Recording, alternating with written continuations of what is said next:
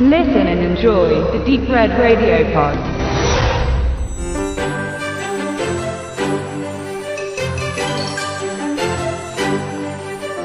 Zwei Milliarden US-Dollar. So viel hat die Zusammenarbeit von Disney und Pixar, findet Nemo, im Kino und Home Cinema eingenommen, zuzüglich der unzähligen Millionen, die durch Merchandising erwirtschaftet wurden. Unterm Strich eine erfolgreiche Nummer, die in der Produktion aber auch immerhin fast 100 Millionen Dollar gekostet hat. Aber CGI-Trickfilme sind schon fast eine sichere Investition. Familienunterhaltung lockt im Konzept nicht ein oder zwei Menschen vor die Leinwand, sondern ganze Sippschaften. Die Kinder mit den Eltern oder Großeltern. Und genauso wie König der Löwen galt auch Findet Nemo auf VHS oder DVD später als beliebtes Standardgeschenk für die Kleinen.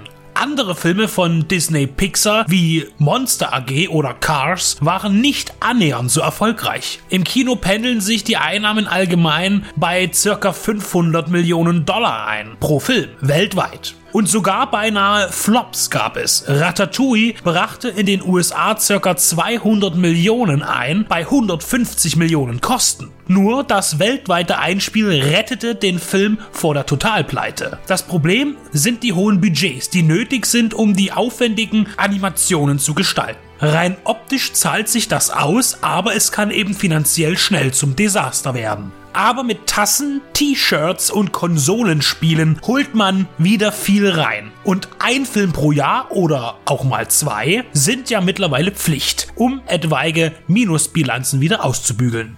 Eine so späte Fortsetzung von Findet Nemo ist aus dieser Sicht also merkwürdig. Nach 13 Jahren hat man das Budget verdoppelt. 200 Millionen Dollar und wieder sticht das Fischabenteuer heraus. Findet Dory knackte allein im Kino international die Milliardengrenze. Suchte im ersten Teil der ängstliche Clownfisch Marlin seinen verschwundenen Sohn Nemo mit Unterstützung des dementiell angehauchten Doktorfisches Dory, so sind es dieses Mal Marlin und Nemo die Dory suchen. Sie von der Gattung des Paracanthurus hepatus hat eine Erleuchtung. Dory lebt seit der Rettung Nemos mit dessen Erziehungsberechtigten Haus an Haus zusammen im Riff ihres Vertrauens, als ihr Erinnerungen aus ihrer Kindheit durch den Kopf jagen. Sie beschließt, ihre Eltern wiederzufinden und begibt sich auf eine gefährliche Reise in eine ungewisse Vergangenheit. Schon findet Nemo tat sich nicht als Gaggewitter auf, sondern als ernster Kinderfilm. Sicher auch mit Humor, aber auch mit vielen leisen Tönen und traurigen Momenten.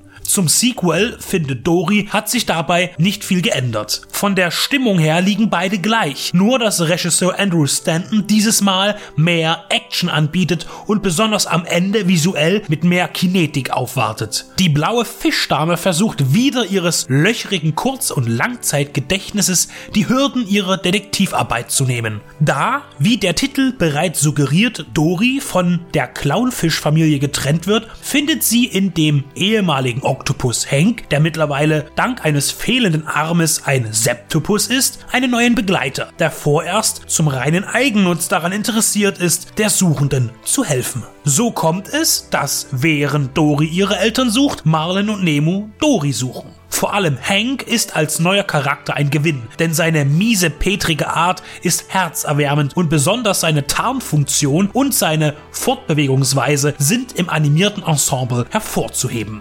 Natürlich hat sich im Vergleich zu Nemo 2003 die Technik weiterentwickelt und viele Animationen sind detailreicher und fotorealistischer. Es wurden aber auch reale Elemente mit eingefügt. Bei der Synchronisation sind das Gespann Dory und Marlin im Englischen wie im Deutschen wieder von den bekannten Stimmen gesprochen. In Deutschland sind es Anke Engelke und Christian Tramitz. Verschiedene auftretende Geschöpfe ließ man unnötigerweise übertriebene Dialekte sprechen, die im englischen Originalton eher unauffällig wirken, aber im Deutschen extrem auffallen. Es wollen auch nicht alle Synchronkonvertierungen funktionieren, wie der Voice Cameo von Sigourney Weaver, deren Rolle an Franziska van Almsig ging. Die älteren Sportbegeisterten unter euch werden sich erinnern.